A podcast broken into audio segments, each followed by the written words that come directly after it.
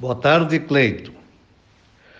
Hoje participo do 13 Horas em um dia triste para mim, porque estou perdendo um colega e amigo por quem sempre tive um grande apreço e que teve uma trajetória de vida brilhante como ser humano, médico e professor universitário. É o Dr. José Francisco Pereira da Silva, conhecido no ambiente médico universitário como Zé da Gastro, por ser especializado em atuar como médico e professor em gastroenterologia. Formou-se na primeira turma da Faculdade de Medicina da então IPS, após incluída na Universidade Federal de Pelotas. Fomos parceiros de trabalho na Faculdade de Medicina, primeiro como alunos, depois como professores.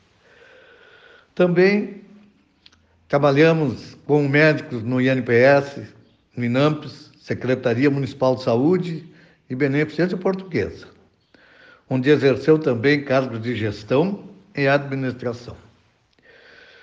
Foi um profissional competente, dedicado, sempre disponível, colega e amigo leal.